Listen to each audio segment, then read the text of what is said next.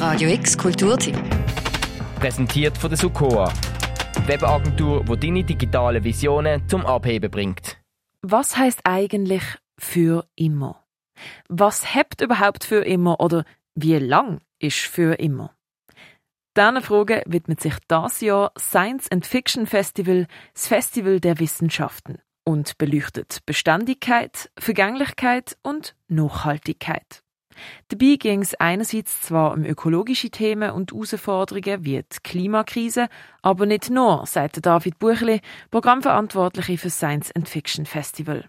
Aber wir haben mit dem Motto für immer das bewusst auch noch weiten, ausweiten auf andere Themen. Ähm, es geht um Fragen, die sich sozusagen auch in die Vergangenheit ähm, erstrecken. Also wie tun wir vielleicht ähm, unsere Gegenwart oft auch auf die Vergangenheit projizieren? Was macht ein literarischer Klassiker aus? Und wer entscheidet, was als Klassiker an die nächste Generation vermittelt wird?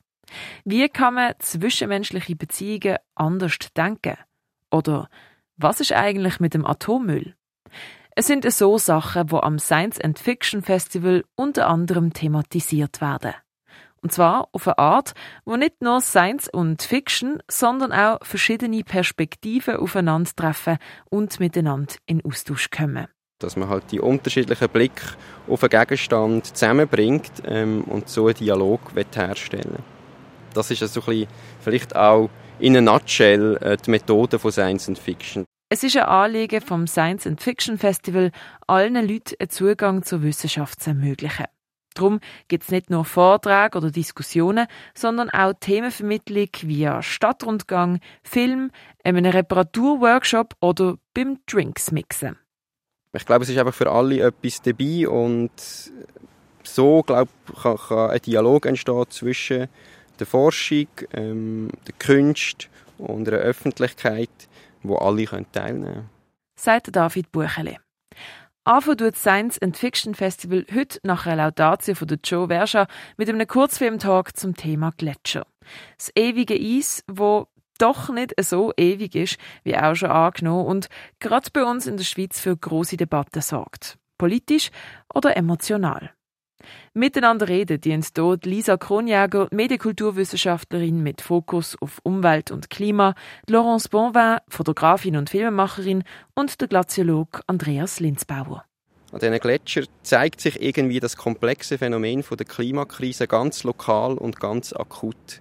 Das ist wie ein Bild geworden, an dem kann man irgendwie verstehen, wie der globale Prozess ähm, sich beschleunigt und auf uns, äh, Schweizerinnen und Schweizer, auswirkt. Aber es ist natürlich gleichzeitig auch ein Bild, wo andere Sachen vielleicht weniger sichtbar werden daran. Also, dass es an anderen Orten auf der Welt ähm, schon viel verheerendere Auswirkungen gibt, äh, wo die Bevölkerung sehr stark zu spüren überkommt.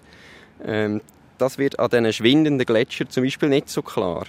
Ähm, das heißt, so ein Bild wie der Gletscher ist gleichzeitig eine Chance, äh, Klimakrise zu verstehen und vielleicht auch äh, zum politischen Handeln zu motivieren.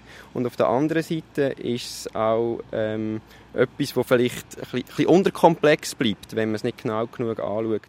Während allen vier Tagen vom Science Fiction Festival kannst du außerdem im K-Haus ausgestellte Objekte anschauen und abstimmen, welche von denen in einer Zeitkapsel sollen vergraben werden.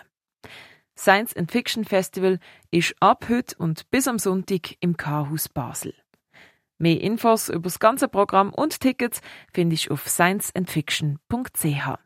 Für Radio X, die Noemi Keller. Radio X Kulturtipp. Präsentiert von der Sukoa, Webagentur, die deine digitalen Visionen zum Abheben bringt.